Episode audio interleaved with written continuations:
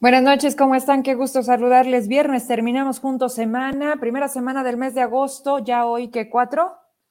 Ay, cuatro de agosto, cinco. Pues sí, ¿verdad? Uno, dos, empezamos con uno, terminamos con cinco. Me están mandando ahorita unas fotografías que voy a compartir con ustedes de una denuncia ciudadana desde Miguel Ausa. Pero bueno, antes, vámonos por partes porque tenemos bastante. Y gracias sobre todo porque tenemos respuestas de lo que en esta semana hemos logrado a través de ustedes, de que me den a conocer la problemática que eh, se vive en sus comunidades, en las escuelas, con el tema de la vacunación, en fin, universal. Primero, sobre la eh, entrevista que tuvimos con la ingeniero Elba, que es la presidenta hasta este momento del Comité de Fomento Pecuario, en donde se cumplen dos meses por un problema interno de una asamblea que se deberá de anular y que esa parte por lo legal deberá de tomar un rumbo más no así seguir deteniendo el salario de los trabajadores. Alrededor de 65 trabajadores están afectados y de alguna manera, sí, amenazados en el que no se hagan movimientos, el que se resista, el que se mantengan en una espera de pues saber quién cede. Les comenté para quien apenas eh, se va conectando y a lo mejor no está enterado de esto que he venido manejando en la semana, eh, buscamos a Cuauhtémoc Rayas, porque mientras una de estas dos partes no se logren poner de acuerdo, siguen pagando los trabajadores, pero no solamente eso. Por eso también la presencia más adelante en la entrevista con el doctor Chaparro, médico veterinario, que también si algo conoce es de estos temas, y de qué, de qué manera influye, qué impacto tiene la inoperancia de este comité, qué papel juega el Comité de Fomento Pecuario en el estado de Zacatecas. Y pues bueno, hay al parecer avances. El lunes por la tarde vamos a tener la comunicación y el martes la posibilidad de que tengamos aquí también en este espacio la contraparte con el presidente de la Unión Ganadera y entonces así tratar de que se destrabe, de que se vea como una prioridad el hecho de que me dicen los trabajadores, pero nosotros seguimos llegando a la hora que nos corresponde y saliendo de nuestro horario de trabajo, checamos y cumplimos. Y la verdad es que ha sido muy difícil para nosotros ver desde lejos un problema que nos está afectando al final de cuentas a todos los que somos parte de este comité. Y vuelvo a lo mismo, no es una cuestión entre grupos, es algo que le afecta a este Estado y que también puede tener una repercusión importante a nivel nacional, porque no estamos separados de todo lo que representa el que tenga un sentido de existir un comité como este. Por un lado, avanzamos. Ah, hay madres y padres de familia que tenemos dudas porque nuestros hijos justamente no tenían la edad cumplida de los 12 años cuando estaba la vacunación en este segmento de la población. Y luego cuando mi hijo cumplió 12 años, ya no estaba la vacuna porque ya estaban de los de 5 a 11. Me quedé ahí, en el aire, en medio, Vero. ¿Cómo le hago para que mi hijo tenga acceso a la vacuna? Ya tuvimos respuesta del IMSS. El lunes nos acompaña aquí en el programa un epidemiólogo. Ya tengo sus datos, pero eh, quiero anticiparle sobre todo a la gente que está atenta del manejo de lo que voy a tener cada día. El lunes les tenemos esa respuesta más allá de mí con la parte del Instituto Mexicano del Seguro Social, con esta claridad de qué vamos a hacer, para cuándo se va a tener y vaya, atentos entonces. Por supuesto, tenemos pendiente la entrevista de Luis Eloso Medina, que ayer, pues ya le decíamos, nos agarró ahí eh, la cuestión de la tecnología con esa no posibilidad de lograr la entrevista, pero estamos listos para el lunes. Así que se las debo, el lunes se las pago. Miguel Ausa, vámonos con los videos. Tengo dos. Primero me dicen, Vero, Estamos acá en la comunidad 20 de noviembre, somos eh, pobladores de esta, de esta parte del estado. Primero quiero que vean su carretera y ante el nulo, eh, nula atención, nula respuesta del gobierno de Morena que allá presiden y que Armando Perales, si no me equivoco, si no corríjanme, si me está viendo la gente de Miguel Ausa, dijo que sus prioridades iban ser las, iban, iban a ser las carreteras. Miren nomás, así ha sido la atención y ya van dos años, me dicen, ya van dos años. Y Vero, pues no vemos claro. ¿Me ayudas con el primer video? Y luego regresamos.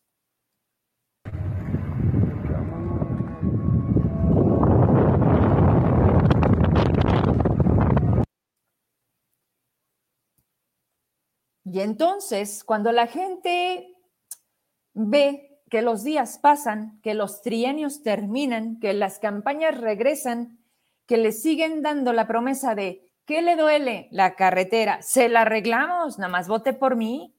Llegan y lo primero que se les olvida es justo las carreteras. Entonces la gente dice, pues vamos a rascarnos con nuestras propias uñas porque esto se vuelve peligroso, es nuestro transitar todos los días, de esta manera volvemos a casa o nos vamos al trabajo o nos vamos a echarle ganas al campo. Eso es lo que está haciendo la gente de Miguel Ausa ante la no respuesta y prácticamente pues el valemadrismo del gobierno municipal y de los demás, pues ya ni hablamos, ¿no? Vea esto.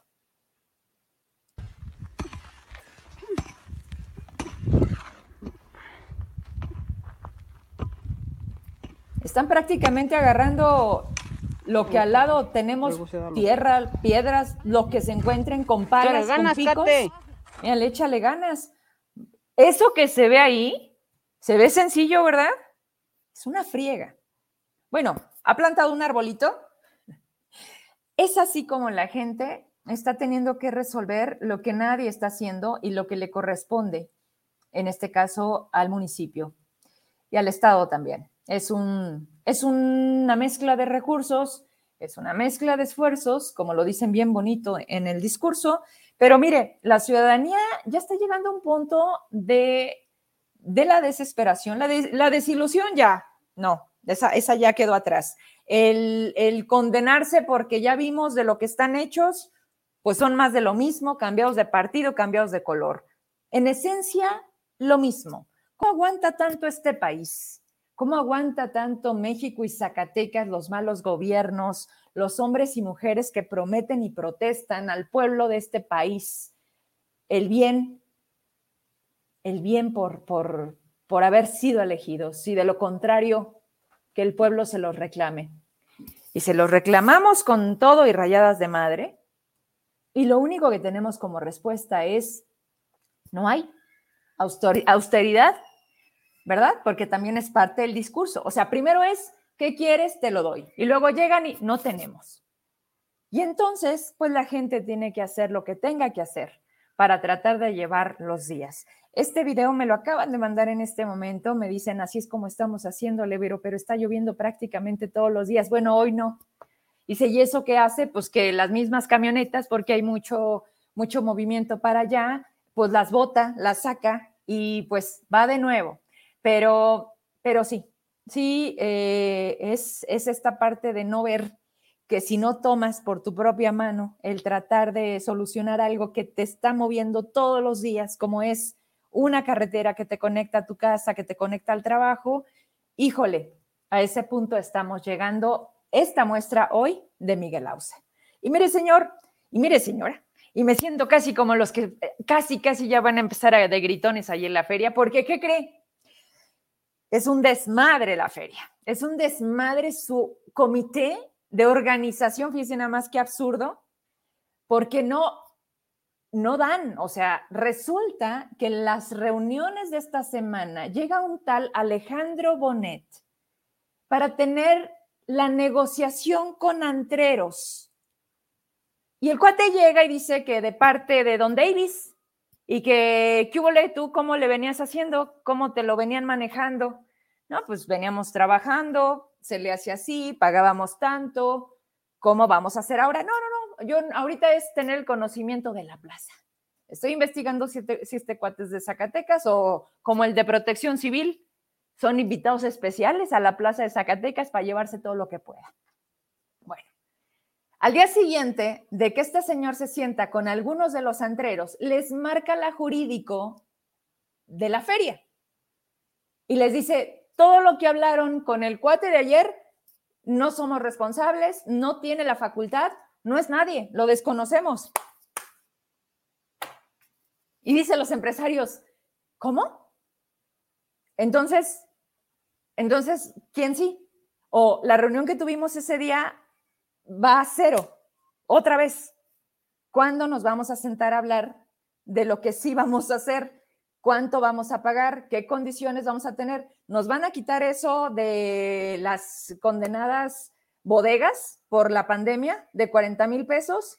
¿O, ¿O cómo? Y no hay una sola alma que tome las cosas y les diga, quiero pensar que a nadie, estoy hablando solamente de un sector, ¿qué van a hacer? El tiempo se sigue acortando, los días siguen transcurriendo y la feria se está acercando y ya empezaron las cancelaciones.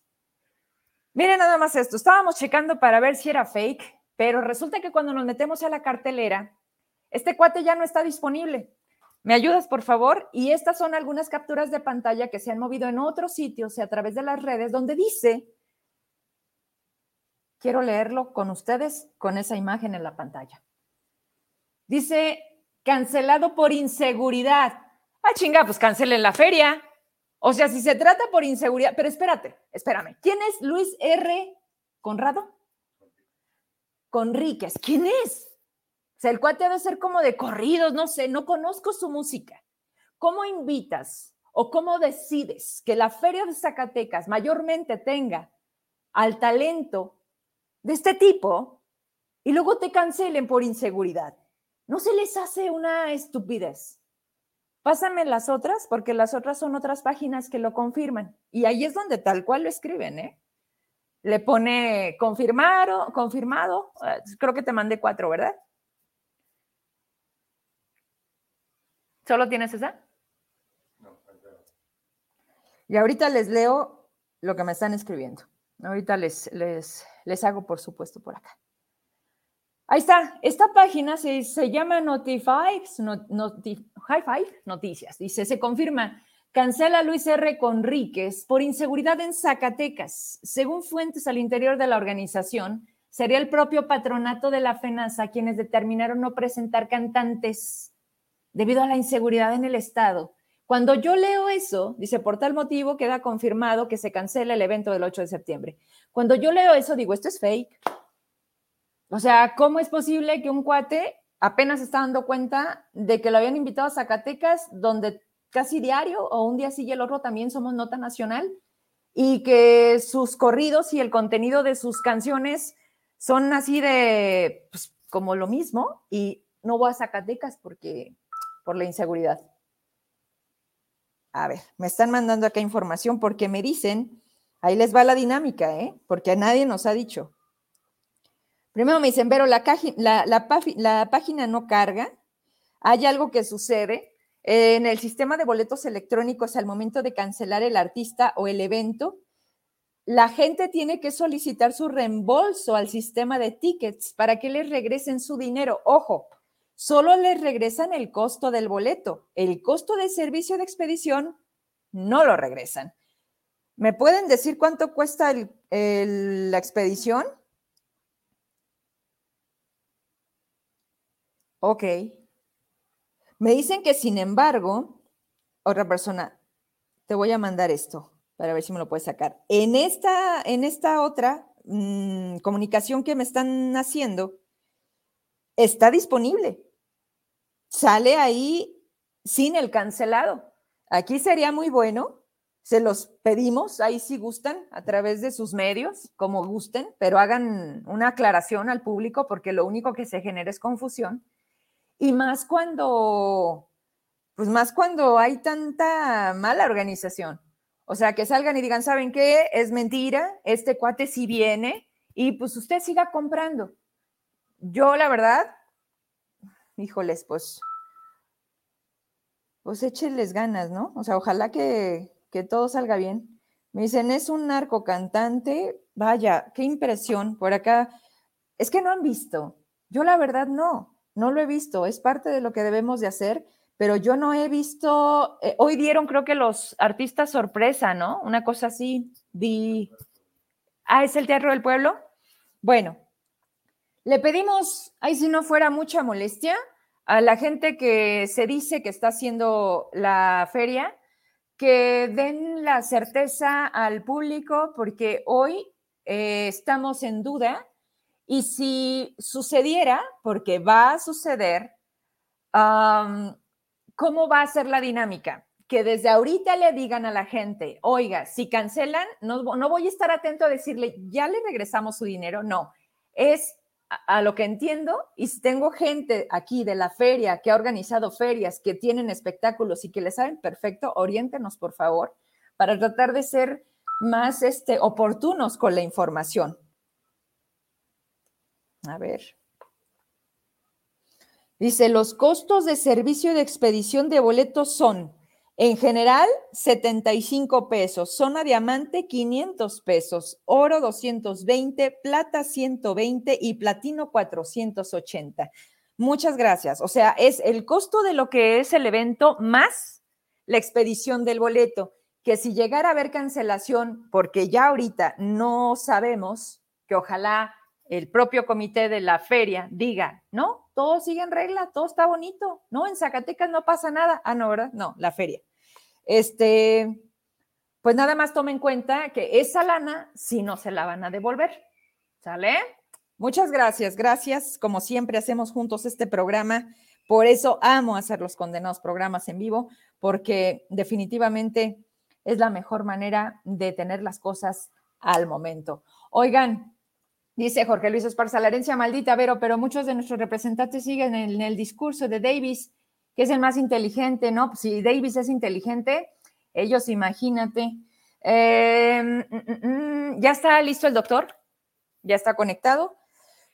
Y bueno, con esto prácticamente era parte de mis pendientes con los que quería comenzar. Traemos una eh, interesante entrevista, ya lo decía yo y la segunda parte y el cierre de este programa también con un joven talento eh, que está haciéndola en grande en el cine, Zacatecano, y hoy pues vamos a dar más adelantito una plática que logró tener con él Emilio Reynoso, que en muchas partes de este espacio de Vero Trujillo ha tenido presencia, hacemos el trabajo en equipo, pero que vamos a tener un poquito más de él, porque si algo le gusta es justo eso, el cine. Le sabe, ya también se hizo eh, ganador del primer lugar hace unos días eh, para que esté en todas las plazas del municipio de Guadalupe. Este fue un documental, ¿verdad? De así me gano la vida. Cómo tratar de transmitirnos a una sociedad y entender cuando tienes una discapacidad, cómo se vive en Zacatecas, cómo, cómo la misma sociedad es parte de entender que todos somos distintos, pero que no respetamos el espacio del otro. Y si puede, Igual y si yo lo voy a intentar subir a las redes, está disponible, pero ahorita anda itinerando. Creo que hay un festival en Guadalupe, o hubo un festival en Guadalupe, la verdad es que no sé, este, pero ahí, ahí estuvo en las plazas públicas. Bien, pues vámonos contigo, doctor, qué gusto tenerte. Eh, creo que desde campaña, eh, ahí fue el momento de la coincidencia y logramos tener comunicación eh, después, porque agradezco mucho que puedas ver mis programas, que interactúes luego con algunos temas y es así como hoy pues nos da esta oportunidad de tenerte aquí conmigo. Buenas noches, ¿cómo estás?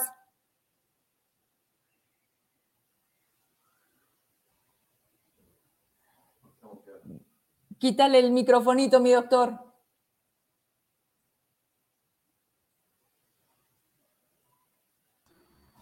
Ahí mero. Ahí quedó. Perfecto. ¿Cómo estás? Buenas noches, qué gusto. Gracias a ti y a todo tu auditorio. Este, muy contento y muy agradecido por la invitación que nos hiciste aquí a tu programa esta noche de viernes. ¿Sabes? La verdad. Este, pues bueno, me, me, haces la mención desde campaña. Bueno, te puedo decir que yo te conocí a ti desde que estuviste tú en campaña. Desde. ya estabas ahí un poquito con el ingeniero Felipe Álvarez pero ya estabas ahí tú de, de, candidata en campaña, entonces ahí también tuvimos la oportunidad de conocerte primero y ahí empezamos allá a seguir un poquito ahí tu, tu trayectoria, tus pasos y tu programa que seguimos eh, leales y fieles hasta el momento. Muchas gracias. No, hombre, muchas gracias y sobre todo las gracias de que vengas acá, porque, porque hay temas que casi no tocamos y que me lo decías a través de un audio. Qué impresión, ¿eh? Trabajas trabajas todo el tiempo. Luego me estaba respondiendo mensajes y te lo agradezco mucho. Ya tarde yo decía, ay, me daba pena porque decía, ¿cómo, andará que cuando tiene oportunidad se acuerde y dice, ahí traigo pendiente a ver Trujillo? Y que sé que eso, pues hoy nos permite tener esta plática contigo. Sí. Cuéntame, por favor, el lunes tuvimos una entrevista con la presidenta del Comité de Fomento Pecuario en el estado de Zacatecas, el CEPOF Este organismo o este comité, yo te soy sincera, lo desconocía, o sea, desconocía como para qué, quiénes, cómo, cuándo, qué, qué, qué hacía.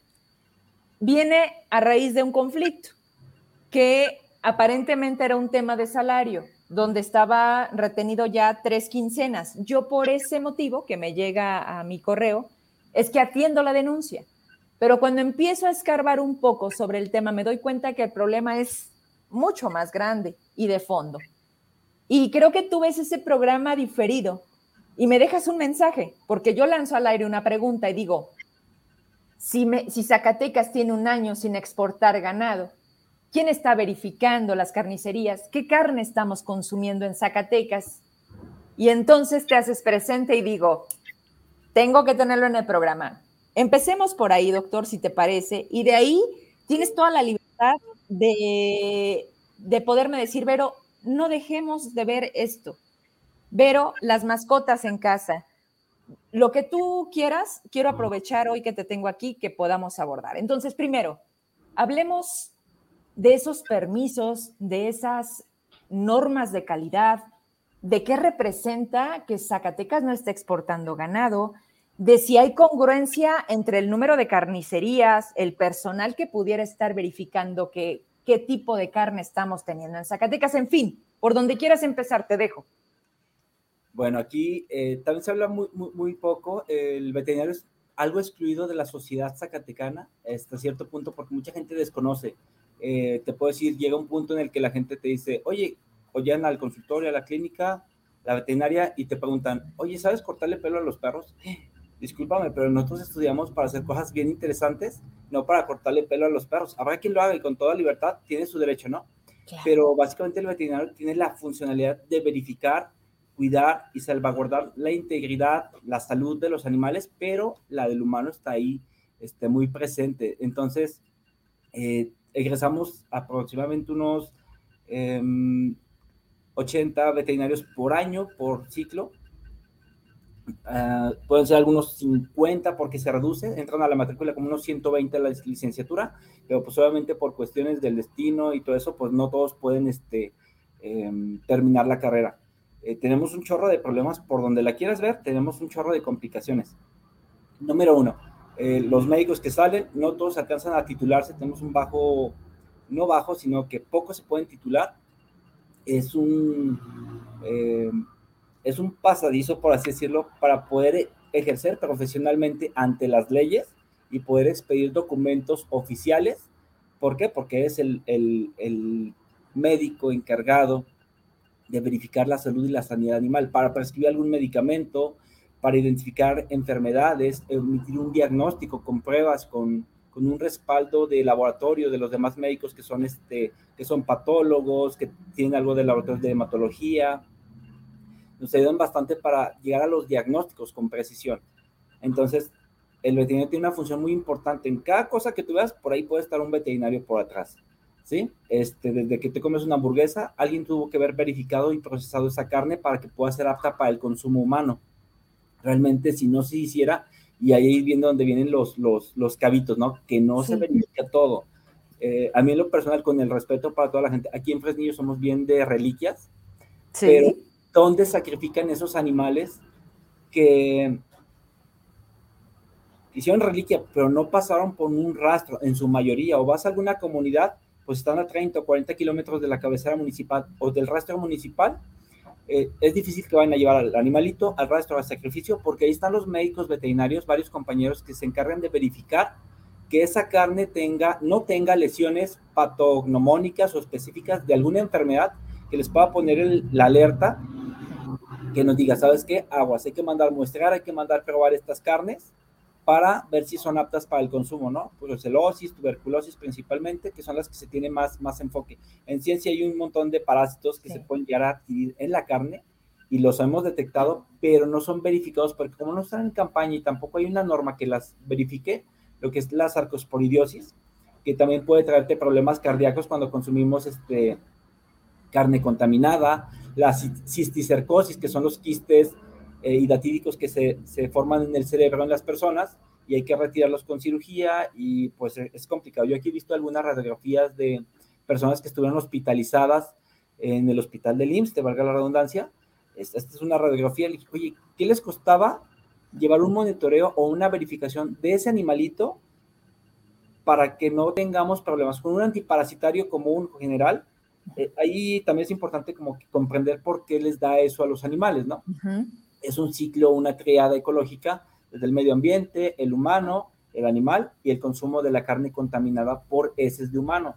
En la zona de Río Florida hay mucho jornalero que viene para esta temporada. Lamentablemente tampoco hay suficientes baños sanitarios para que puedan este, hacerlo. Antes había mucho que el cochito caminaba por la calle o por la vía pública o en las comunidades. Ahorita ya no tanto. Pero de todos modos las enfermedades ahí están presentes y no hay quien las esté verificando. Nos vamos un poquito para atrás. Las normas oficiales surgieron a través de lo que es el Tratado de Libre Comercio. ¿Para qué? Pues para poder exportar y hacer intercambio de mercancías y todo eso con este, Estados Unidos y Canadá, que yo veo que está un poquito complicado. ¿Por qué? Porque nuestras normas son viejitas, son de 1993, de 1994. Y nadie las actualiza. Pues es que nadie le entra al tema porque no lo conocen o lo desconocen. Pero ese tema es legislable, o sea, deberían de pasar por el Congreso. A algún diputado le debería importar qué se está comiendo, ¿no? o por dónde va. sí siento que, tiene que entrar mucho a la parte legislativa, pero realmente pues no hay quien se meta, ¿verdad? Este, sí ha habido veterinarios que han llegado al Congreso, pero lamentablemente se han dedicado a hacer una política este, más de grilla que de soluciones a los problemas que aún tenemos en la sociedad actualmente.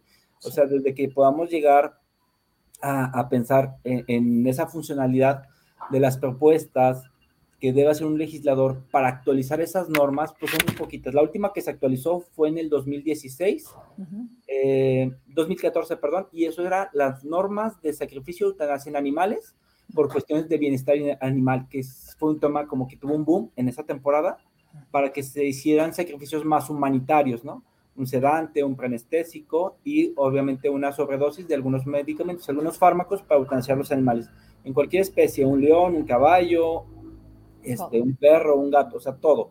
¿Cómo debe de hacerse para que el animalito no tenga un sufrimiento como tal? Esa fue la última que se actualizó, pero es por, por tendencia, por modas que adquirieron este, algunos legisladores, que eso sí les gusta mucho, ¿no? Vamos a, legislar en forma del bienestar animal, pero también están las normas eh, por ley en materia de sanidad animal y ahí no he visto que le hayan movido nada.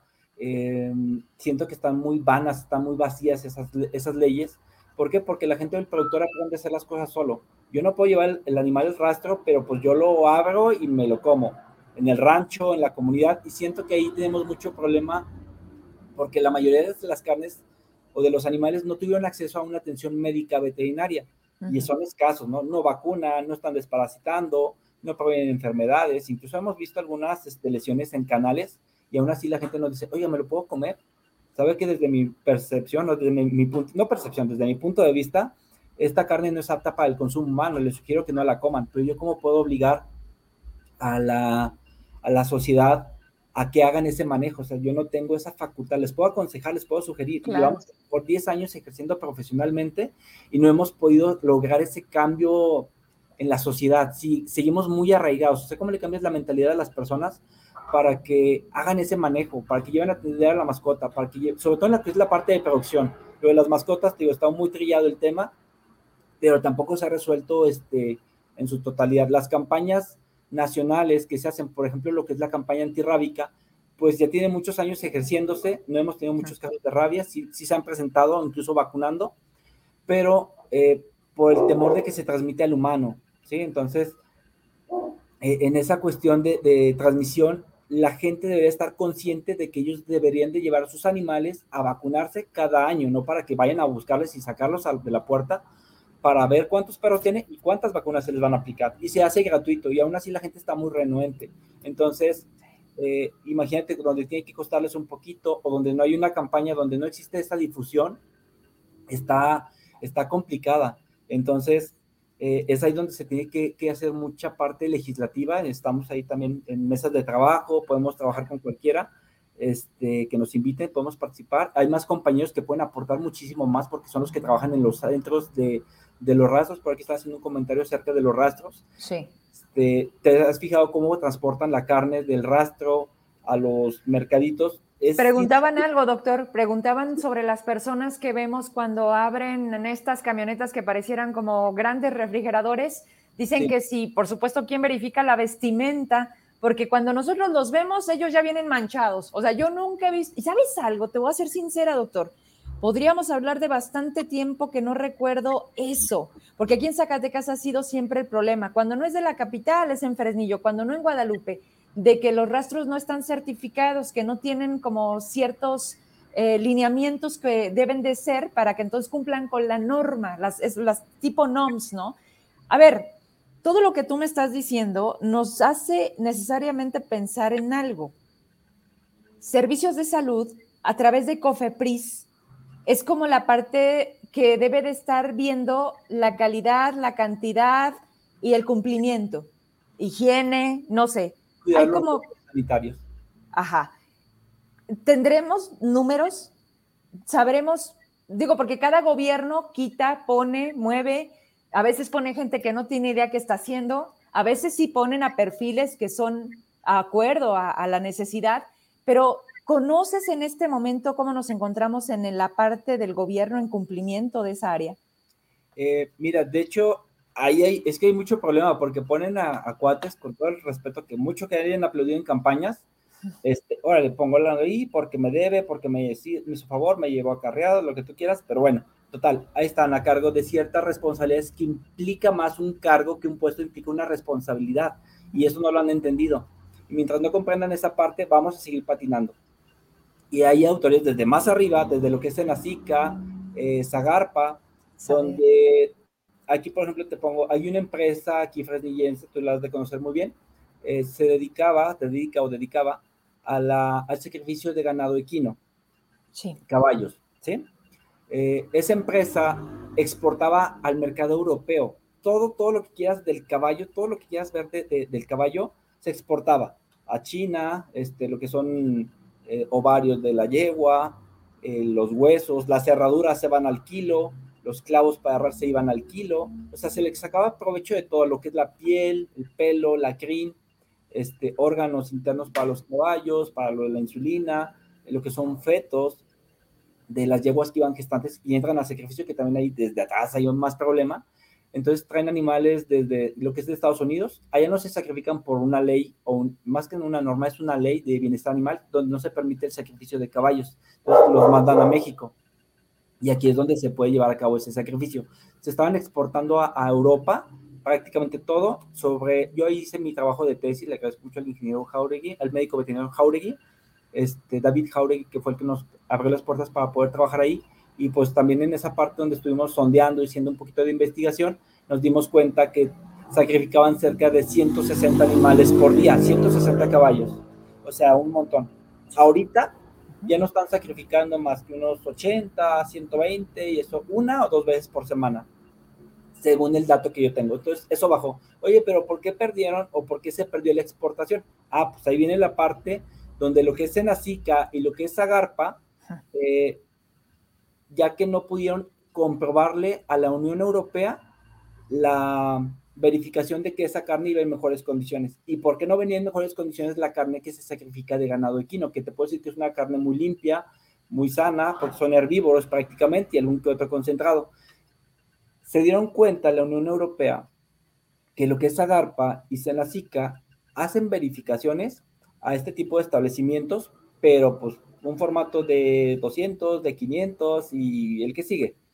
Se venden medicamentos a discreción no lo venden muchos veterinarios, hay muchas farmacias, hay muchas forrajeras donde no funge un veterinario certificado o titulado para poder prescribir y decir cuál es el tiempo de retiro de cada medicamento, de cada fármaco que se utiliza en veterinaria, este no se usa. Entonces hay animales que les aplican medicamentos que duran hasta 120 días, eh, penicilinas que se usan en vacas lecheras, que te echan a perder la leche, los antibióticos eh, la leche tiene bacterias que nos ayudan a la formación de, del yogur, o sea, son bacterias buenas, pero tú les metes un antibiótico, las eh, entonces echas a perder ese yogur. Con los lecheros, sobre todo los que te mandan 300, 500 mil litros de leche o más, les pones una leche que va con una vaca que trae antibiótico, no se le da superior de retiro, te echa a perder toda la demás leche. Entonces se echa a perder básicamente la redundancia de que esa leche se descompone. Ya no sirve para hacer queso, ya no sirve para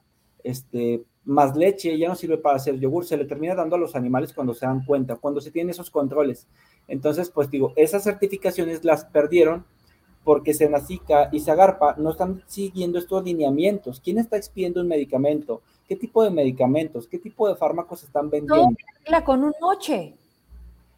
Eh, pues no tanto así, pero sí muy apático. Por ejemplo, los que sí estamos regulados con nuestras recetas cuantificadas, nos piden un reporte semanal o mensual y es muy tedioso, es mucha papelería. La verdad es que nos cuesta mucho trabajo. De hecho, ahorita voy retrasado con esos reportes, pero eh, los tenemos o tratamos de contar por lo menos con un tipo de bitácora y facturas que avalan la compra de esos medicamentos, este, a dónde fueron, qué usaron y cuándo los prescribimos, desde luego con mucha responsabilidad y con mucho criterio. Pero hay gente que sin escrúpulos te puede decir por ganarse 100, 200 pesos en la venta de un frasquito, te necesitaba, ponte, ponle esto y con eso se ayuda. Pero sin ser médicos, sin ser veterinarios, usurpando la profesión, que eso es algo que también nos irrita bastante. Y, por ejemplo, hemos hecho la queja, oye, está tal persona, estaba fungiendo como veterinario, no es veterinario, no está titulado, no está cedulado, ni siquiera cursó el primero o segundo semestre de la carrera y están prescribiendo, están dando atención médica. Pues si quieres denunciarlo, pues sí, sí lo podemos denunciar. ¿Tú a quién te quejas? ¿Tú a quién le dices, oye, el piso no está parejo? Eh, lo hemos hecho ante Senacica en el Nacional Okay. hemos tenido pláticas con Senacica este, en el Nacional y pues si nos pasaron un teléfono, un formato y un correo y pues hagan sus pues, denuncias. Ajá, pero ¿cómo van a proceder? ¿O qué represalias pueden llegar a tener en este caso? Porque estamos hablando que hay intereses económicos en este claro. este de establecimientos o negocios, ¿no? Desde que son las distribuidoras que nos ofrecen a nosotros los medicamentos, pues también van y los ofrecen directamente con el productor. Este, entonces, pues el chiste es vender. ¿sí? Entonces, pues es ahí donde la Zagarpa no lo regulan, no los aprietan bien para que podamos tener el piso parejo. Y incluso, por ejemplo, nos piden nosotros una receta cuantificada, pero ellos más piden una, compran la receta cuantificada, no sé, les vale 500 pesos, que el médico se les vende en 500 pesos y ya pueden vender todos los medicamentos porque es un formato por receta por prescripción. Entonces, ese trámite cuesta, eh, el llevar los formatos. Pero no hay control, no hay como un holograma, no hay como algo que te dé el que sepan que la estás vendiendo, el que, el que eso nos timbre un poco el hecho de que se está mal usando. Hay una norma que, que quisieron implementar para verificación de este tipo de establecimientos de uso veterinario, pero está muy raro y es muy ambiguo porque prácticamente tú como propietario no podías acreditar tu propio establecimiento. O sea, necesitas, necesitas tú trabajar para acreditarle el negocio a otras personas. Pero cuando no están ahí, ¿quién es el que te atiende? Vas a la veterinaria, ¿quién te atiende? La esposa del veterinario. Sí, la hija.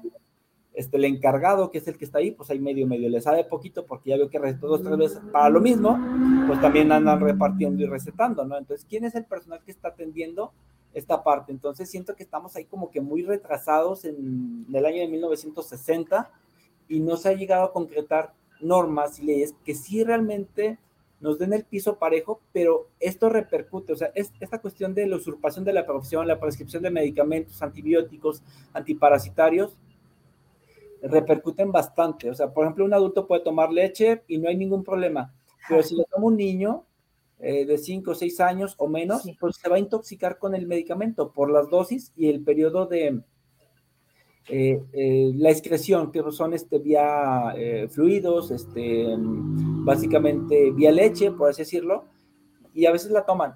Regresando un poquito más atrás, nos ha tocado con gente, con clientes que han enfermado a sus propios familiares con brucelosis, que es una enfermedad que puede llegar a causar aborto, infertilidad, esterilidad en el humano, en los animales también, pero sobre todo problemas articulares en los niños. Y aquí ha habido muchos casos en Fresnillo, Sí, y tan está así tan, tan, tan mal el problema. En Río Grande en 2021 hubo un brote de brucelosis. Sí. Este, tienen más o menos como 1.500 unidades de producción, o sea, 1.500 ranchos, y dime de qué rancho salió esa vaca enferma. ¿Y cómo a ver, a ver, espérame, doctor, para tratar de entender tu mundo. O sea, debemos de tener en el Estado un padrón, un padrón que nos digan cuántos ranchos, cuántos ganaderos, cuántos animales Para eso es la unión ganadera. Ah, de hecho, sí hay, sí está, sí existe. Eh, pero siento también, porque me ha tocado gente que nos trae sus documentos, no los enseña porque van a hacer trámites o van a pedir apoyos, que eso para eso se los piden.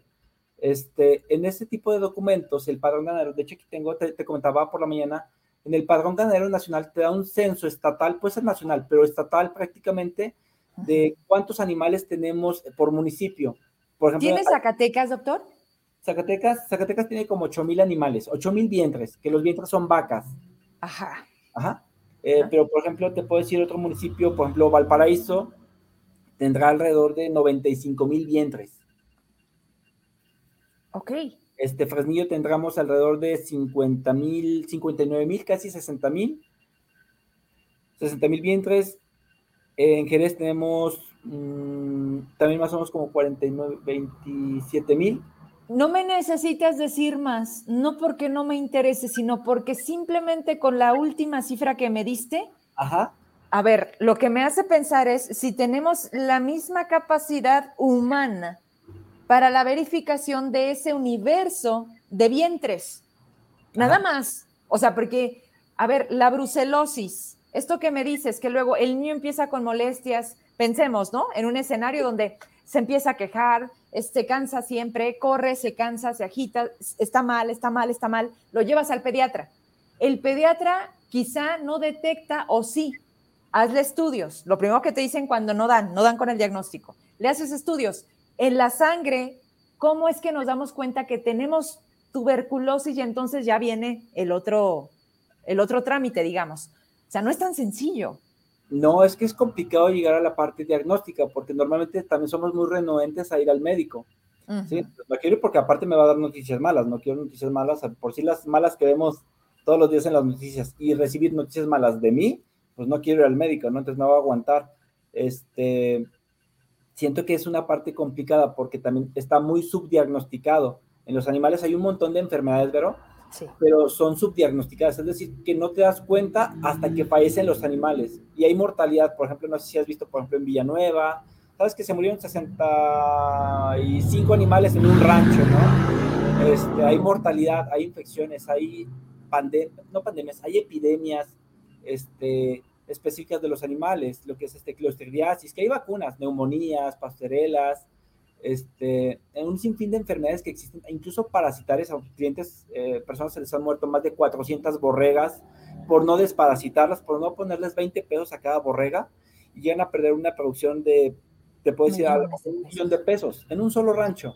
Entonces son industrias muy, muy fuertes, muy potenciales que tienen posibilidades de generar riqueza para el Estado. Que vaya que Zacatecas es un Estado ganadero y tenemos municipios que son aún más fuertes en ganadería pero están como que muy desatendidos. Y la parte de la gente o el productor también está muy mal acostumbrado. Me dan pro campo, ¿qué me van a dar? Vas y ¿y qué me va a dar?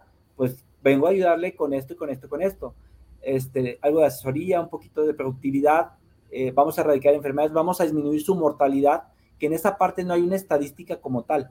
Hay un padrón, pero no dice cuántos animales se le mueren por año a cada animal.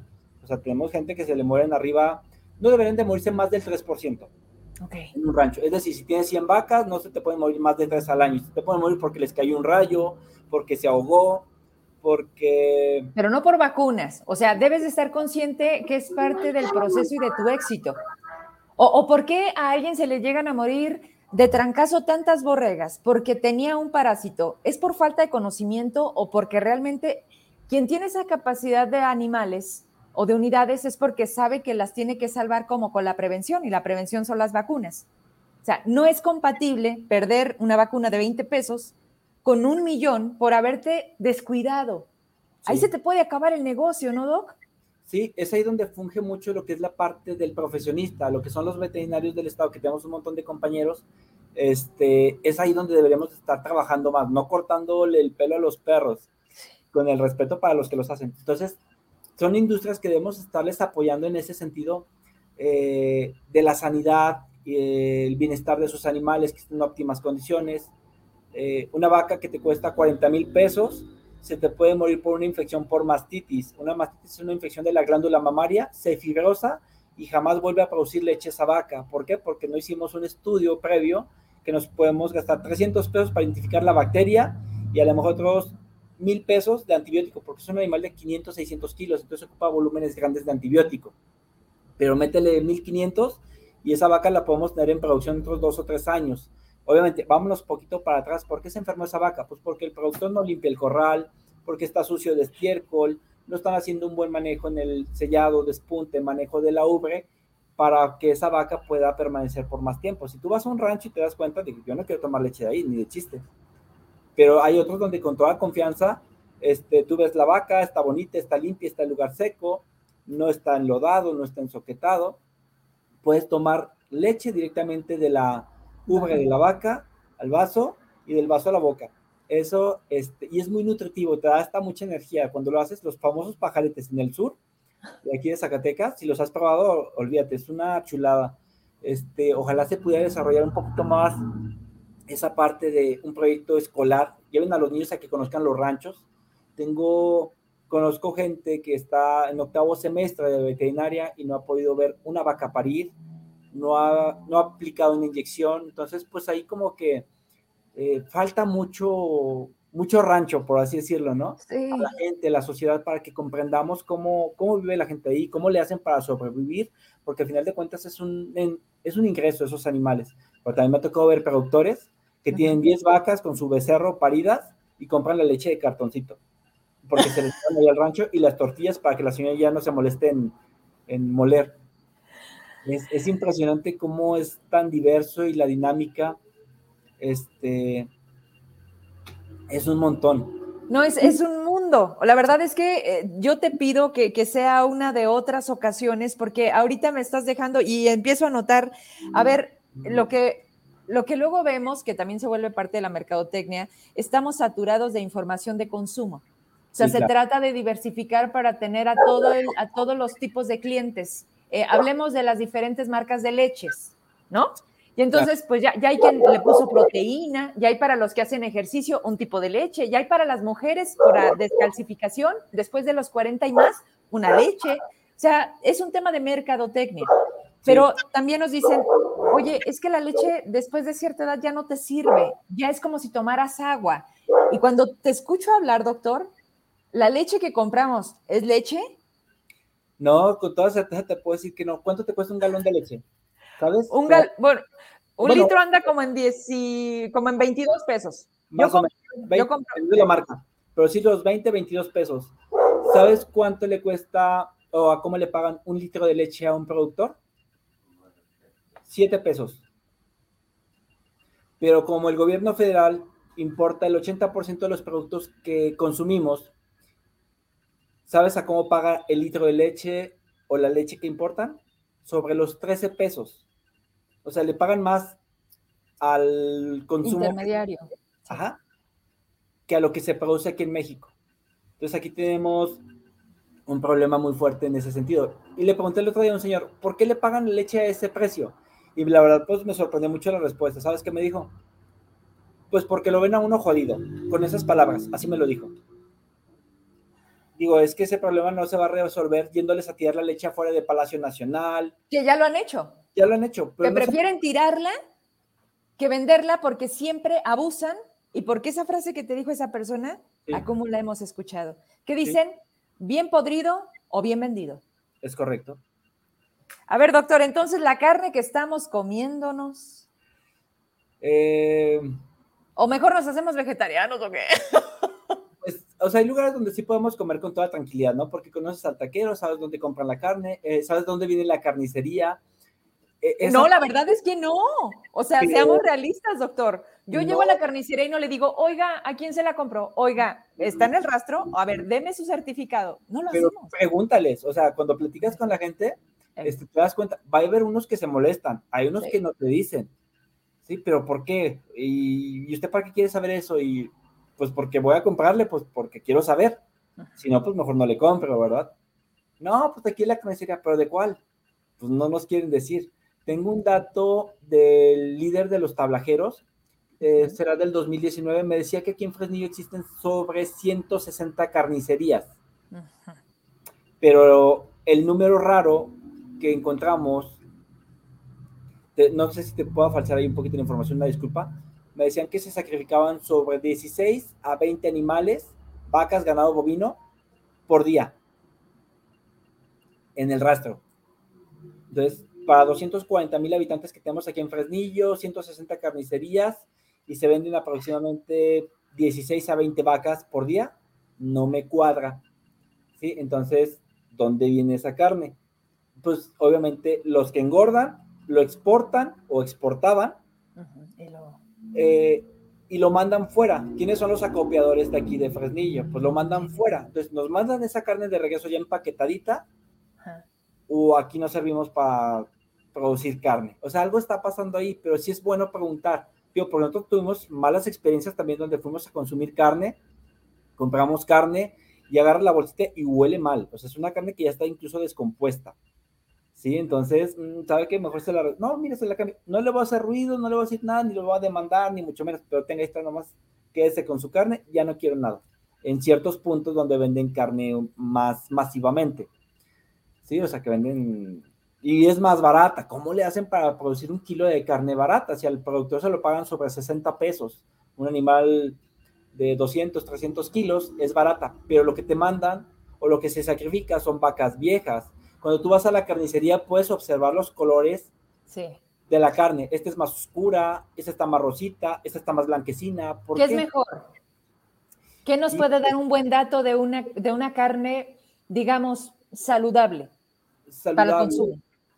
Una, comprar en lugares este, establecidos con cierto prestigio.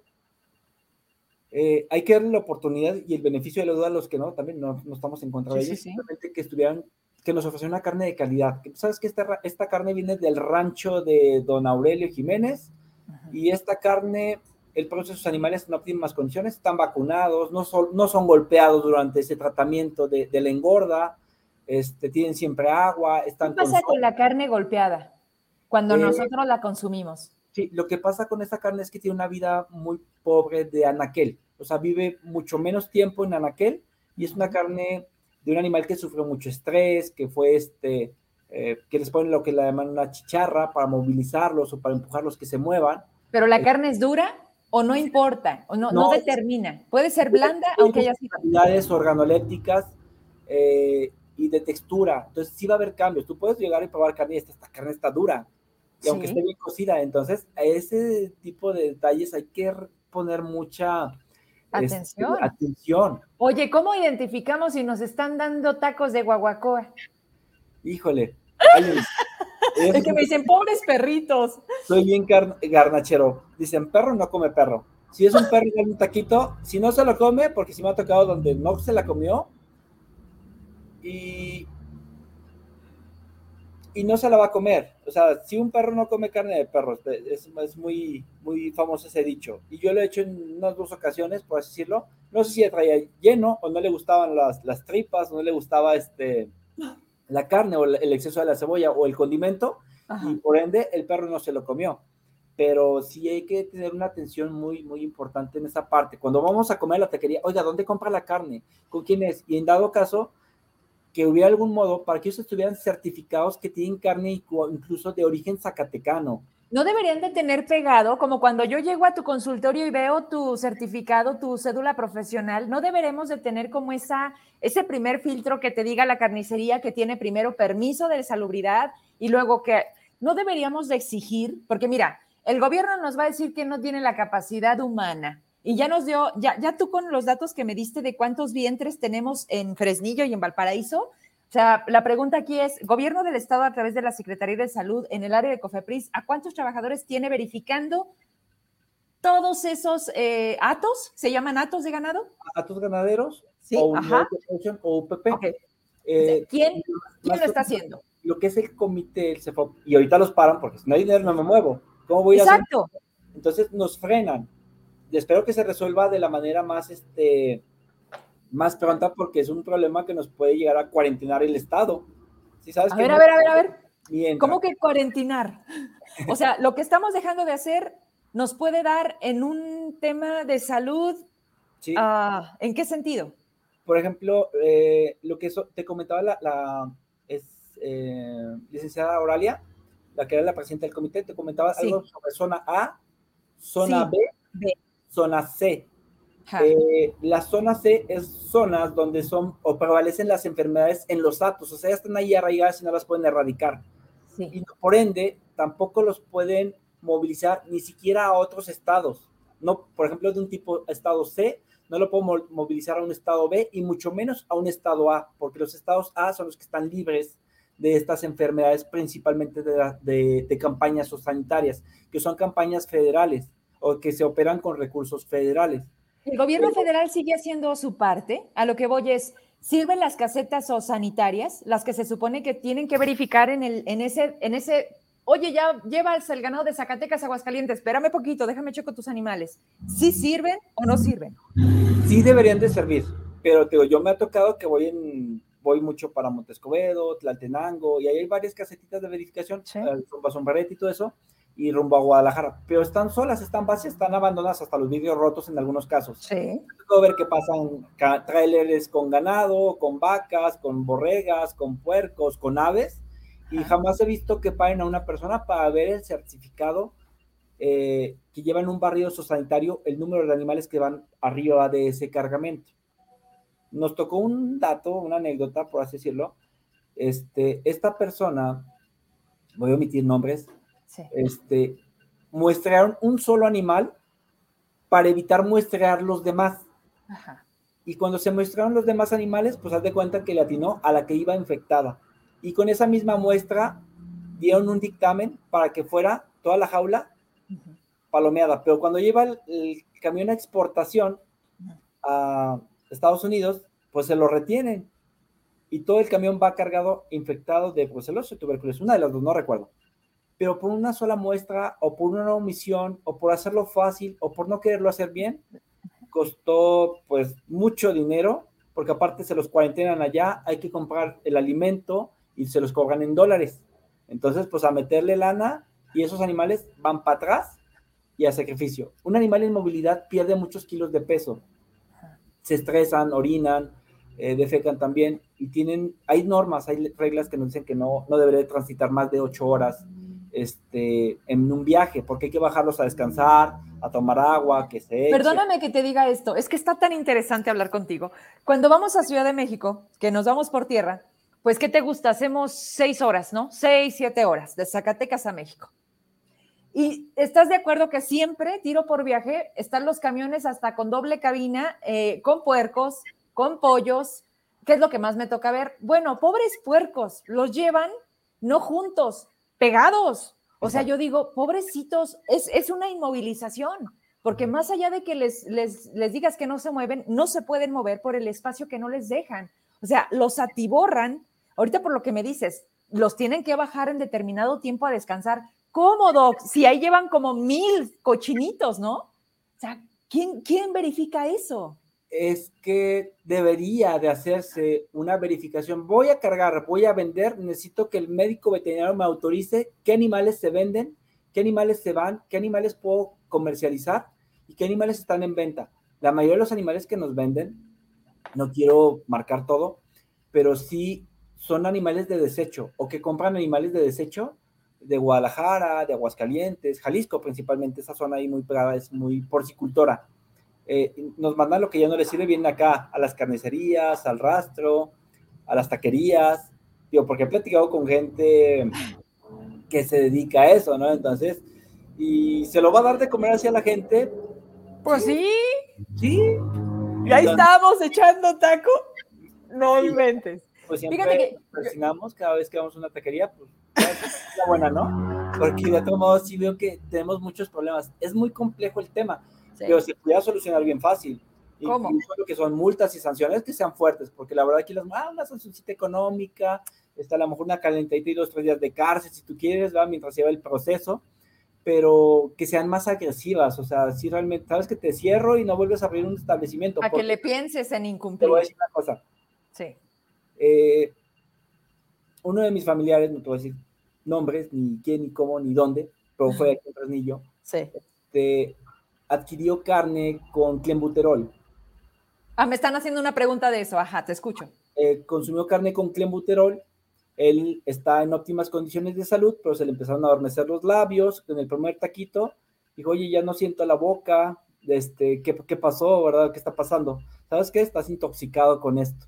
Párale. Entonces, nomás se comió como un taquito y medio y ya no pudo. ¿Por qué? Porque se le empezó a adormecer la boca, a calambrársele un poquito el brazo. Este, es un broncodilatador. ¿sí? Entonces, él no tiene problemas o no tenía problemas en ese, en ese, en ese momento, hace ya algunos años, te hablo de algunos 10.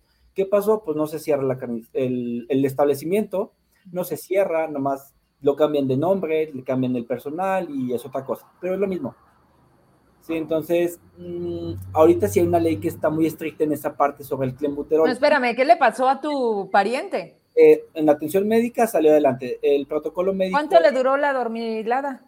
Eh, por lo menos unas 6, 12 horas. Pero imagínate que le pase a un niño chiquito, este, a un menor de edad, pues a lo O mejor. si se hubiera comido cinco tacos. A una persona con problemas cardíacos, un adulto mayor, se nos puede ir. Sí, entonces, si es de cuidado realmente tener esa parte de, de, de riesgo. Y, y ahorita que lo usen, ya no se usa tanto porque hay otro tipo de, productos eh, farmacológicos o, o, de uso veterinario que se pueden usar, pero ya no se implantan, ya no se van a la carne. Este, tienen una funcionalidad, un metabolismo a nivel ruminal, a nivel digestivo, pero no pasa a la carne. Entonces están aprobados por la COFEPRIS, la FDA este, y algunas normas mexicanas, lo que es la ractopamina, eh, hay otra, pero se me fue el nombre. Pero bueno, por ejemplo, eh, como, como ese tipo de, de, de, productos, pues se utilizan, ¿no? Le llaman que el chocomil para las dietas, del ganado y todo eso, pero mmm, tú compras un bistec y el bistec se va a hacer pequeñito. ¿Por qué? Porque hace que se hinchen de agua, se llena mucho de agua, va a pesar más, pero no es, no es proteína, no es carne, es agua a final de cuentas. Es, es todo un tema, ¿no? Vaya que sí, oye, qué impresionante. Me dicen, lo que totalmente competencia es de Cofepris son los establecimientos, carnicerías, supermercados y también los rastros.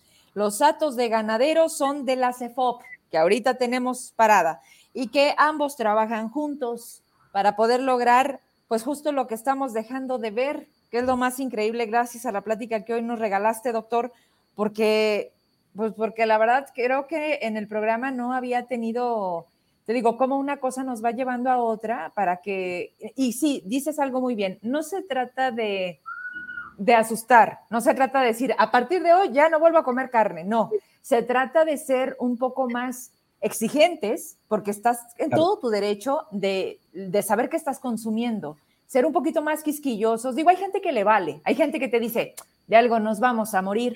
México está lleno de muchas ideas de, ay, aunque sea de perro, ¿no? O sea, así es, es nuestra realidad, es esto. Eh, somos una cultura muy, muy diversa, pero a quien sí nos interesa qué consumimos es leche que no es leche, pero sígala comprando, claro. crema que no es crema, queso que no es queso, o sí. ahí sí. O, por ejemplo, aquí tenemos los campos menonitas. Mm, habría que revisar ahí, pero si tú ves las etiquetas, eh, no sé, no, no, no, no, sé si cuentan con un certificado eh, de venta, pero sí gente, nosotros tenemos este tipo de establecimientos Ajá. y hay personas que nos piden eh, harina de papa eh, como espesadores para que pese más, para que haga más espuma, para que tenga más bonito. Hacer queso. Es de, haz de cuenta que también con la tortilla y el maíz, o sea, vas y compras maíz y el día siguiente está dura como si fuera sí. una tostada. ¿Por qué? Pues porque le ponen otro tipo de sustancias para que eh, pueda hacer que la masa, como un tipo de maseca, otro tipo de sustancias que no, este, que no son, pues, es chanchuy, pues, ¿verdad? O sea, a mí véndeme un kilo de maíz, pónmelo 25, pero pónmelo de maíz, no de, de harinas o de otra cosa que nos va a, a campechanear el taco, ¿no? Ay, doctor, rápido con esta me quiero despedir. Y me avisas, tú que tienes posibilidad de, de, ver algunos comentarios, si hay preguntas para el doctor, y ya me voy. Oye, me habías dicho algo. Tenemos niños en la casa. Muchos, muchos hogares en todas partes nos piden un perrito. Y conejos. Y sí. pollitos. Y los pollitos nos los venden dos por uno y les pintan el copete de colores, pero al día siguiente se nos mueren. Sí. Y también el conejito, y, o sea, todo eso, doctor, ayúdanos a entender como papás esa parte de responsabilidad de si es conveniente y si sí, cómo, cómo llevarlo a cabo. Los, los conejitos que compramos en la casa, ¿necesitamos vacunarlos? ¿Hay algún parásito, alguna bacteria, algo que se pueda pasar de los conejitos a los niños? ¿De los eh, pollitos a los niños? Mira, ahí es muy importante entender que si, por ejemplo, tenemos niños y que quieren un animalito y quieren algo en casa, van a tener que estar seguros los papás que tengan el tiempo, que tengan la capacidad económica y la responsabilidad para ayudarle a ese niño a educarlo de lo que implica tener una mascota. Porque me ha tocado niños que son muy... Eh, Bruscos. Sí, claro, se sabe que este niño... Piensan que es un muñeco. Exacto. Y no, los agarran de las orejas. Sí, horrible. Y pues no, o sea, olvídate. Eh, agarran el perro, lo lastiman, le arrancan la colita al conejo, o sea, ¿qué le pasó? O le clavan un desarmador en la cabeza al conejo, o sea, ese tipo de barbaries, este, que también vemos algo de eso. Mm, siento que es complicado. Con los pollitos, pues hay que comprar pollitos vacunados, pollitos de alguna granja, que también hay con lo de aves de combate, los gallos, olvídate. A ver, anótalo y déjalo como pendiente y cuando tu tiempo te lo permita, yo creo que en unas dos semanas volvemos a hacer una cita con el médico, Miguel Ángel Chaparro, porque créeme, créeme que, mira, ya se nos fue el programa. Y la verdad es que, este, qué, qué impresión, qué interesante.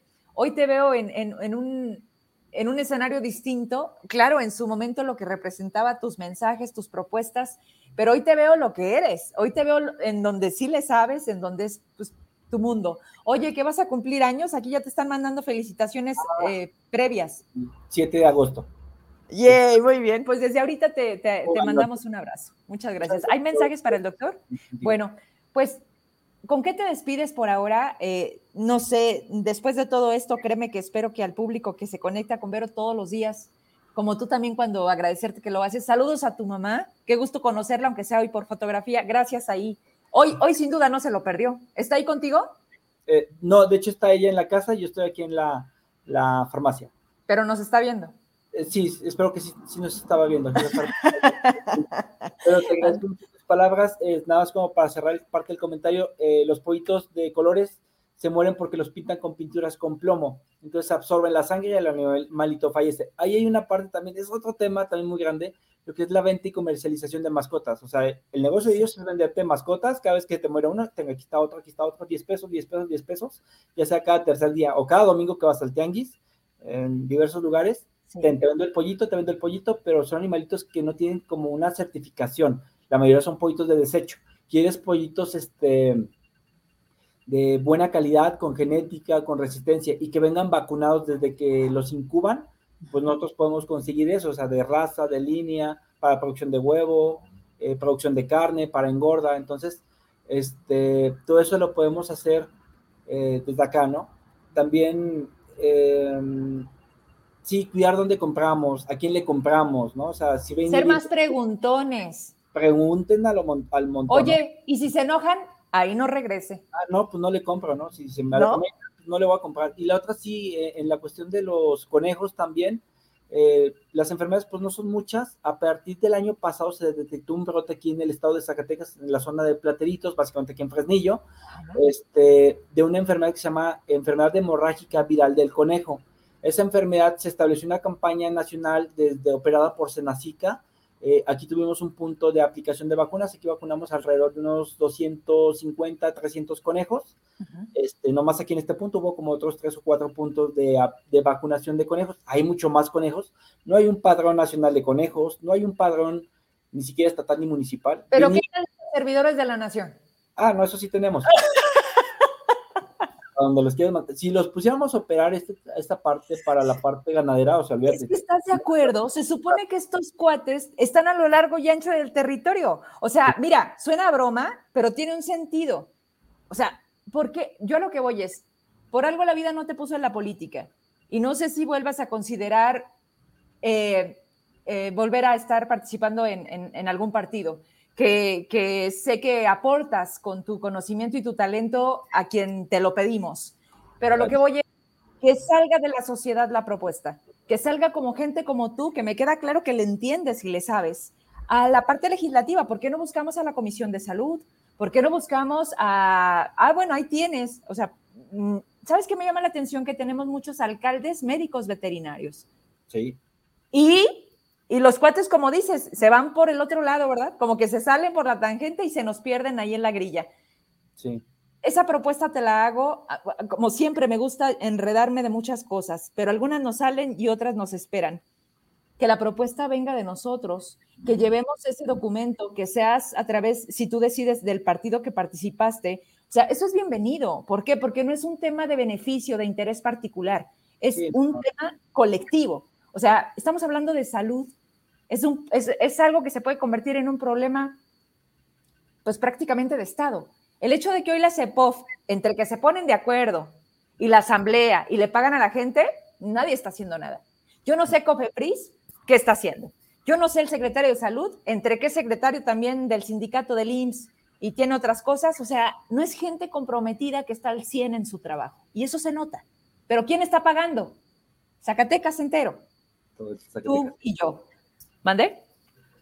La Secretaría del Campo. ¿Y sabes qué es lo más lamentable, doctor? que desafortunadamente esta apertura no la tenemos con quienes nos deberían de decir qué están haciendo. ¿Están vacunando? ¿Qué recurso? ¿Cuánto falta? ¿Cómo le están haciendo para tocar ventanillas? Nadie dice nada. Están hablando de la feria y están hablando de entregar apoyos sociales. Eso es de lo que se van los días y los medios de comunicación del gobierno del Estado. En fin, me despido con algo. Espérame poquito, porque aquí lo vi. Oye, ¿te mandan saludos desde Chicago? sí, qué gusto que nos ven. Dice, felicidades, hermano, fuerte abrazo desde Chicago. Eh, y pues bueno, te agradezco mucho el tiempo que me regalaste. De verdad es un placer platicar de estos temas contigo. Y muchas gracias, pero hacemos agenda y nos vemos a lo mejor una cosa, Maite, tú me avisas, este, con todo gusto, este, participamos contigo, con tu auditorio, vamos un poquito, no asustarlos, pero sí hay que exigirles muy fuerte, ¿eh? Si no le exigimos a la gente, la verdad nos van a seguir tratando con la punta del pie, tanto al camisero como al de los taquitos, como al de la tiendita, y un buen trato, ¿no? Porque la verdad yo me he fijado, vas a muchos lados y la verdad te tratan, te tratan mal. Si pides un ticket, pides una factura y es como si, ay, o sea. Por favor. No, ¿sabes algo? ¿Sabes algo con lo que me quiero despedir de ti en esta ocasión? El señor que te dijo, nos tratan así porque nos ven jodidos. Exacto. Una cosa es cómo nos vean y otra cosa es cómo nos dejemos. Quien se calla, se agacha. Así que, pues sí, ojalá que seamos más exigentes. Un abrazo, un abrazo anticipado y un agradecimiento. Gracias. Buenas noches. Adiós, buenas noches. Oigan, pues qué padre. La verdad es que yo después de aquí me quedo con algunas cosas. Nos vamos a hacer un poquito más quisquillosos en otros. Yo sí soy bien preguntona. Este, algunas, algunas situaciones se notan, ¿no? Algunas se perciben. Yo sí, yo sí soy. Así que empecémonos, el otro día me decían, pero es que hoy, hoy la tecnología y tener un celular en las manos nos convierte a todos en reporteros de nuestra historia, de la calle, de Zacatecas. Bueno, pues úselo. A todo, hay, hay gente que sube lo que come, hay gente que sube en el gimnasio. Está bien, está padre. Si eso les motiva, si eso le hace sentir que se va a poner mejor, qué bueno. Pero usemos también para denunciar, para subir, para ayudar, para cambiar, porque esta cosa llamada híjole, pues llamado Zacatecas, de veras, yo no sé cómo se ha sostenido con tanta, con tanta negligencia y con tanta, cuando te da lo mismo. La indiferencia nos mata. La indiferencia de sentir que el problema no es tuyo porque no lo estás teniendo, nos mata. Y eso, pues definitivamente quedará a lo que las personas decidan hacer con sus días hay gente muy apática, hay gente que, pues bueno, que es así. Ya vemos otras personas que siempre vemos el como sí. Y entonces, pues de la que usted, de lo que usted quiera estar, ahí póngase.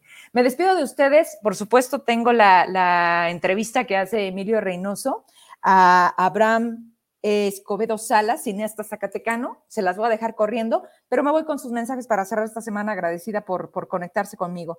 Saludos a Juan González Castañón, a Rubén Enríquez, que no me falla, a Carlos Chaparro desde Chicago, Illinois.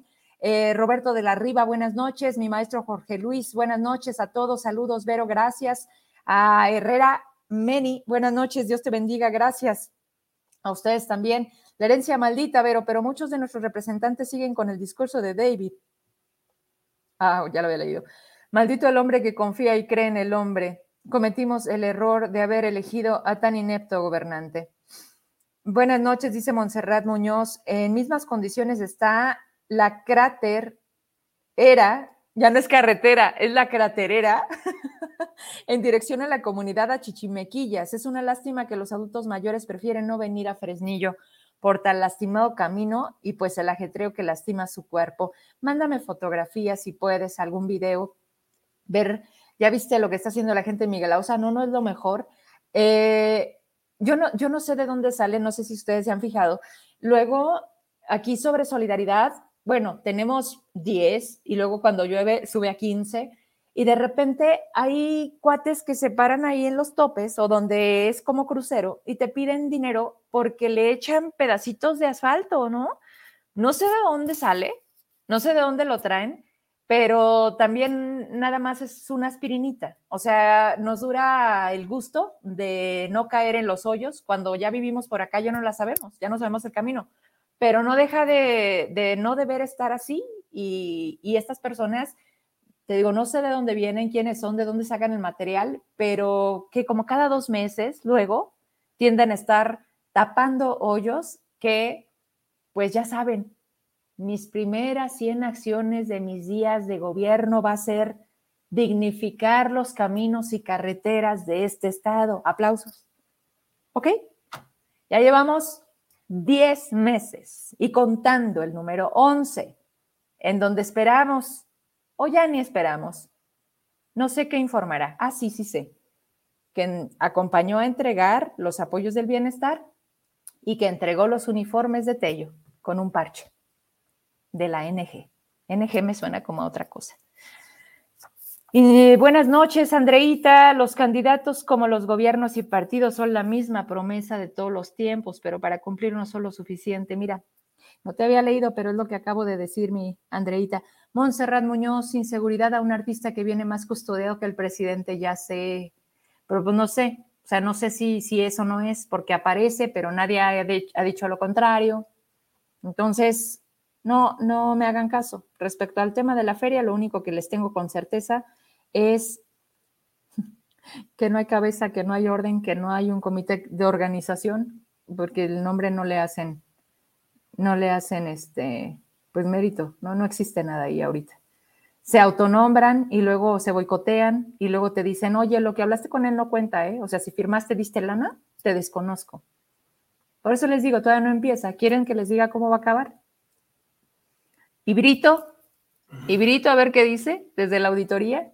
O Umbelina, Umbelina N ocupada con Benjamín X, o cómo está, y no está viendo la casa el cochinero que traen. Hay gente que está comprando, de veras, dice, hay gente que está comprando boletos para este tipo de música. Claro, para todo hay. ¿Quién quiere ir a una feria que huele a cañería? Muchos. ¿Dónde está Benjamín N? Extrañamos tus ferias. Mis respetos, Pacuate. Si algo sabía hacer era espectáculos. Mis respetos. A quien no le guste, mi muy humilde opinión es que Benjamín Medrano sí le sabe a las ferias, y le sabe muy bien. Oigan, ¿no traerán en una de esas, eh, Villaseñor, a Ricky Martín? no lo van a traer porque ya ves que querían hacer una feria autosustentable pagada por todos nosotros y no iban a gastar mucho, pero pues no sé ya cuánta lana llevarán en todos esos artistas que va a haber. Yo dije, pues, no traerán a Ricky Martín. Ay, Dios mío, no, de veras. Oferta en la feria dos por uno, COVID y un balazo. Ay, Herrera. ¿Cómo nos reímos de nuestra realidad, caray? Buenas tardes para todos los que estamos. Buenas noches, Vero. Un saludo a tu super invitado especial. Sí, el doctor Chaparro nos platicó bastante bien esta noche este tema. ¿Quién verifica el la correcta vestimenta de los encargados de transportar y bajar las carnes a los establecimientos, ya que parece que la higiene que deben de tener no es obligatorio, al igual que las condiciones insalubles en las que transporta la mercancía? Platicamos un poquito, espero que lo hayas escuchado, Montserrat.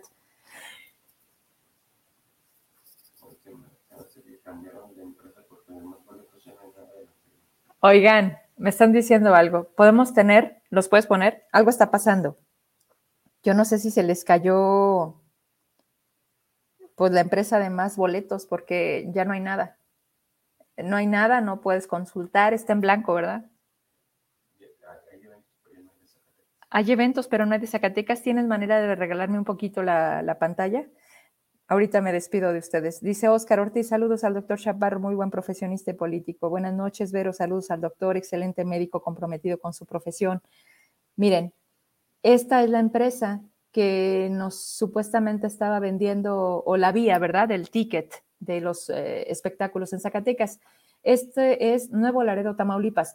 ¿Qué pasa cuando le pones en el buscador Zacatecas? Vamos a ver. Ahí está, los Tigres del Norte también allá van a estar en, Aquí vende los boletos de los mineros, ok. A ver, miren. Ah, ya, ya, ya. A ver, en septiembre se supone que pues ya deberíamos de tener la feria, ¿verdad? Oye, pero, ah, mira, ahí está el cuate este que decía cancelado por inseguridad, el Luis Conríquez. mira, acá me están diciendo que sigue activa. A ver, mándeme el link. Me dice, Vero, yo la pude abrir hace un ratito, pero como que hay saturación. Te voy a mandar la liga, a ver si estás en la misma. Me están diciendo que en esta están entrando y que está lenta, pero que están entrando. Pero en esta, donde debería de estar Zacatecas, está Palenque, pero de nuevo Laredo, de nuevo Laredo y de Nuevo Laredo. A ver. A ver. Mira, me están mandando esta otra captura. Gracias, gracias, gracias. ¿Es la, el link que te mandé? Me dice, en este momento yo acabo de ingresar. Muchas gracias. Y en esta me aparece Carlos Rivera, Palenque, Zacatecas, sábado 3 de septiembre. Hay algo en las páginas. Algo, porque yo creo que sí es un tema de saturación, Emma.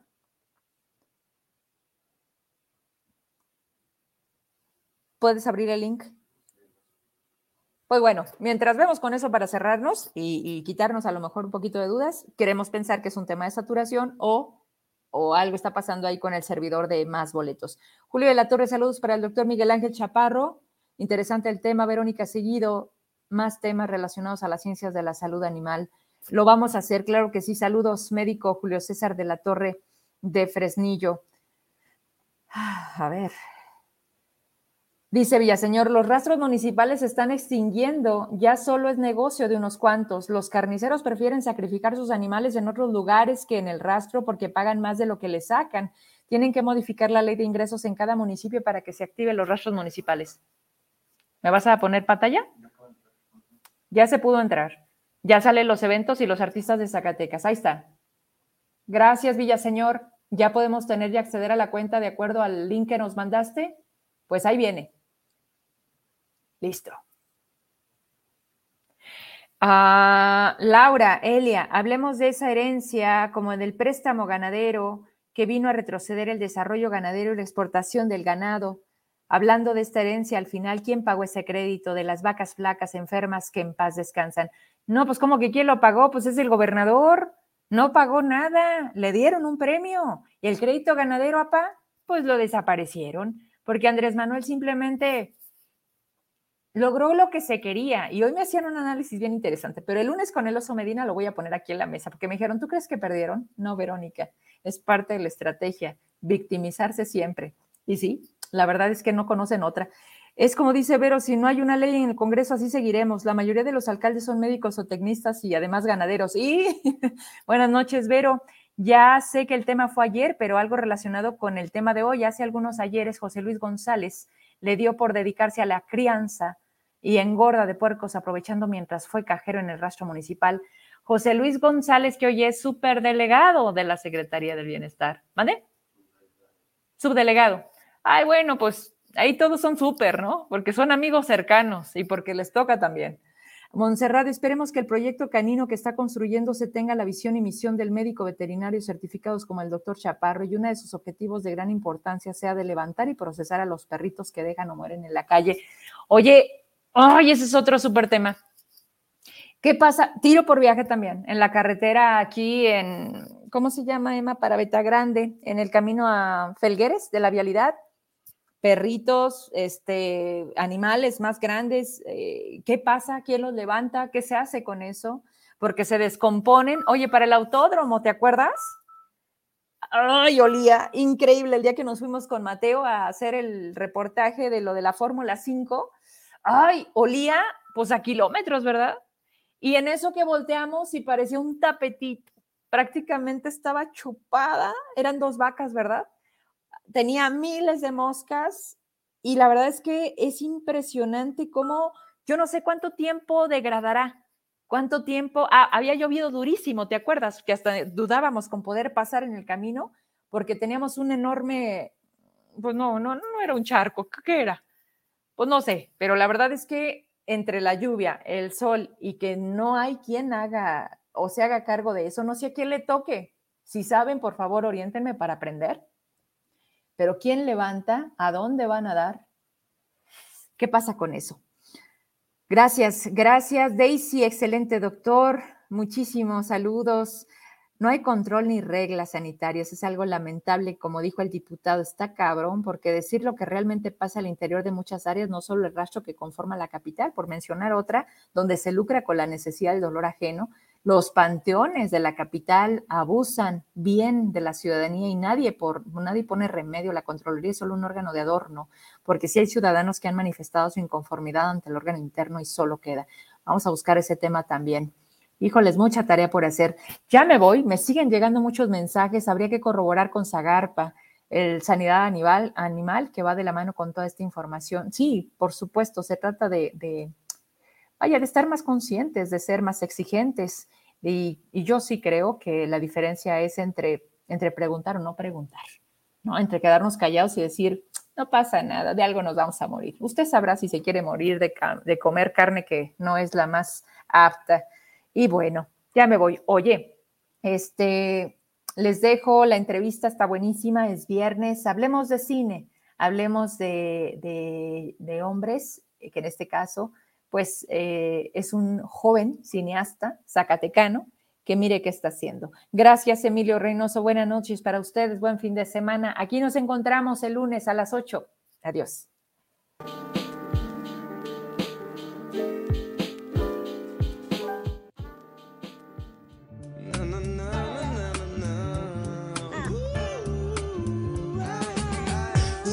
1974 empieza rap, suenan por las calles de New York. Abraham Escobedo Salas es un joven cineasta zacatecano que ha obtenido, entre otros premios, una mención especial en el onceavo Festival Internacional de Cine de Morelia y nominado al Premio Ariel.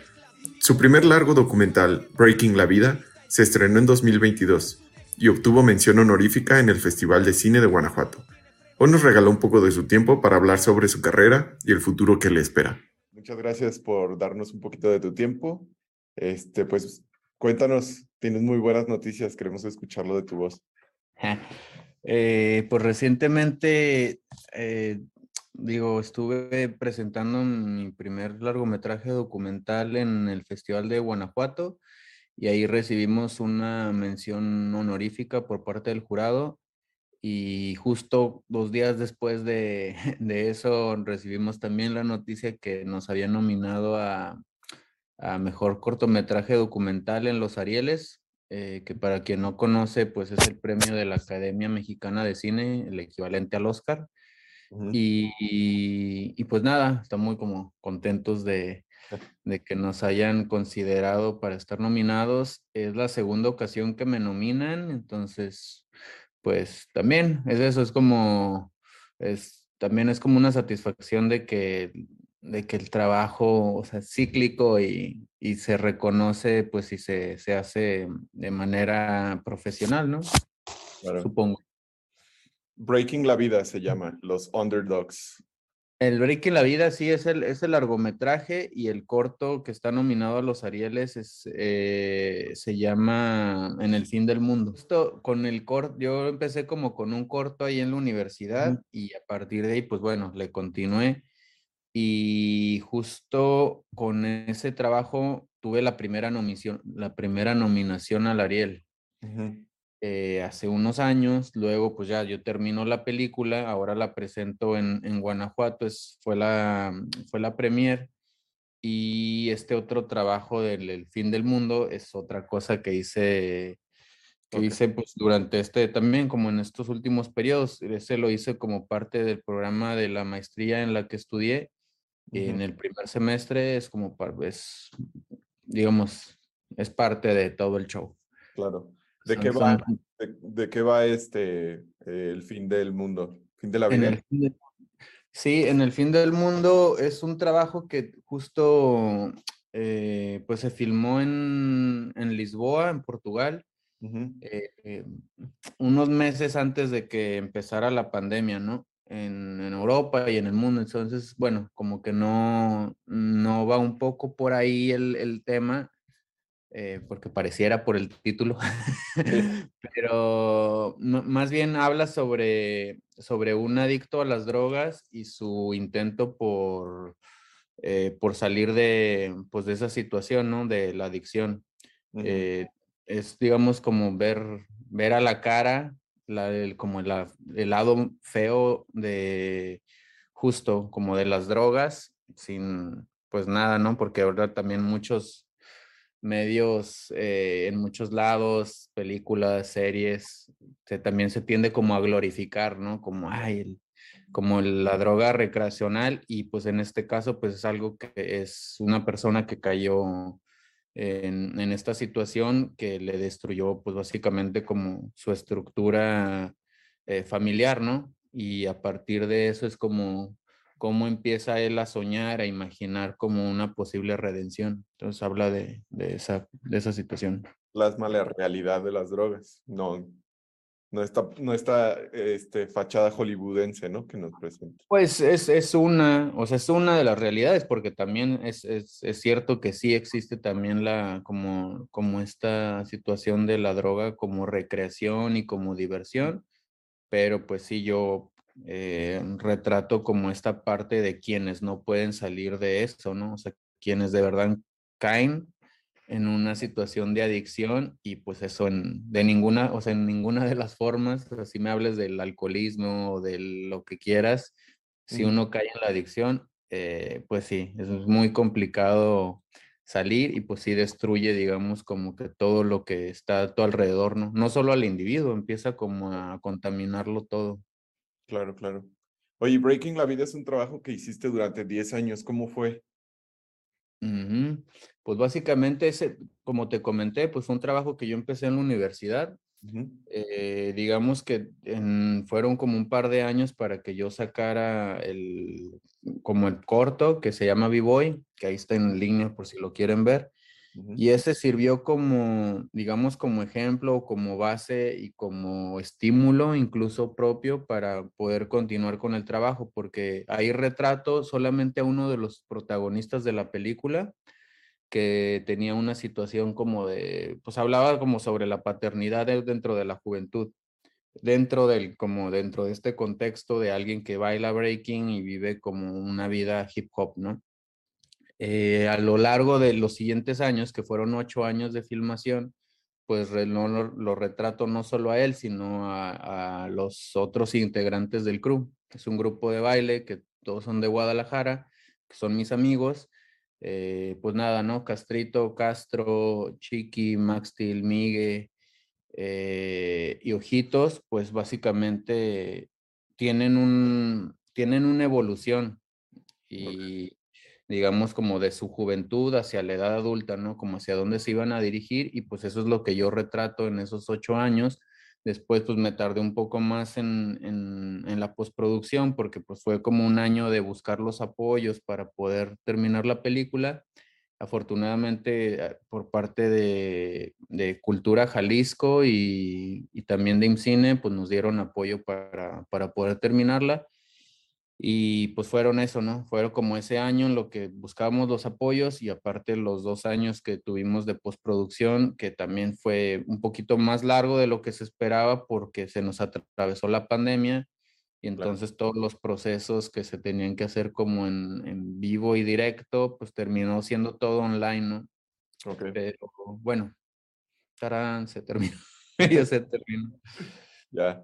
Oye, me dices que, que, este paso del tiempo marcó a los protagonistas de la, de la película y que lo podemos ver, pero a ti, ¿cómo te marcó este, este proceso, este parte de documentar, a que aparte son tus amigos y, y pues está rindiendo frutos ahora, ¿cómo te ha cambiado a ti?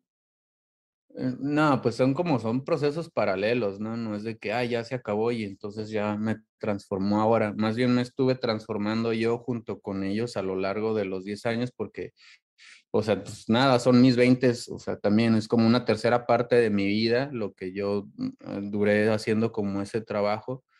Y pues si lo piensas de esa manera, pues es como pues sí es como muchísimo también lo que estás como procesando y cómo estás también entendiendo y estás reflejando tu propia, como sí, como tu propia vida y existencia a través de, pues de, los protagonistas, ¿no? En este caso, como de la película, porque son, son temas también que a mí me interesaba como, como explorar y entender dentro de, como dentro de este periodo de, de la vida, de la juventud entonces, cada uno de los protagonistas toca un tema diferente de, de la juventud, ¿no? Entonces, habla sobre la independencia de emancipación, pues, familiar, de la paternidad de, pues, de juvenil, eh, habla sobre la búsqueda de, de, la, pues nada, como la búsqueda de, del, del, trabajo y de la satisfacción como personal, de la, búsqueda de la identidad. Es como que todos estos temas que tienen que ver eh, con el hecho de encontrarte a ti mismo, ¿no? De quién eres para saber a dónde también eh, quieres ir o en qué punto te sientes cómodo para una etapa adulta, ¿no? Claro. Que, pues, que sí, como que es otra cosa también, ¿no? Que ya llega y hay que estar nada, o sea, como que es un, es un tratar de entender y entender la vida y entendernos a nosotros mismos. Ok. ¿Y qué sigue para ti? Ahora que dices, hay que saber a dónde vamos, a dónde vamos. eh, ahorita, pues estoy en lo profesional, o sea, puedo hablar a lo mejor de lo profesional, de lo otro siempre es, eh, creo que de, estas carreras artísticas, bueno, no hablo tampoco por, eh, por todos, ¿no? O sea, a lo mejor hablo por mí. Eh, es complicado también como saber, pues, hay como mucha inestabilidad en muchos sentidos, pero eh, en lo profesional, pues por lo menos ya tengo, o sea, un nuevo proyecto que voy a filmar, ya la próxima semana empiezo, como un nuevo corto que voy a filmar ahora en Serbia. Voy a estar como tres semanas haciendo eso. espero antes de que termine el año eh, continuar justo, tengo la idea de continuar la, la historia del, de, este corto que está nominado ahora, el del Ariel, que se llama En el fin del mundo, o sea, como le voy a continuar y voy a tratar de hacerlo un largometraje. Eh, eso sería mientras estoy empezando también a escribir como mi primer largometraje, pero de ficción, que ya he hecho ficción yo también antes, eh, he hecho como cortos de ficción en la escuela también y pero ya a un nivel pues de largometraje, pues apenas estoy haciendo como bocetos, ¿no?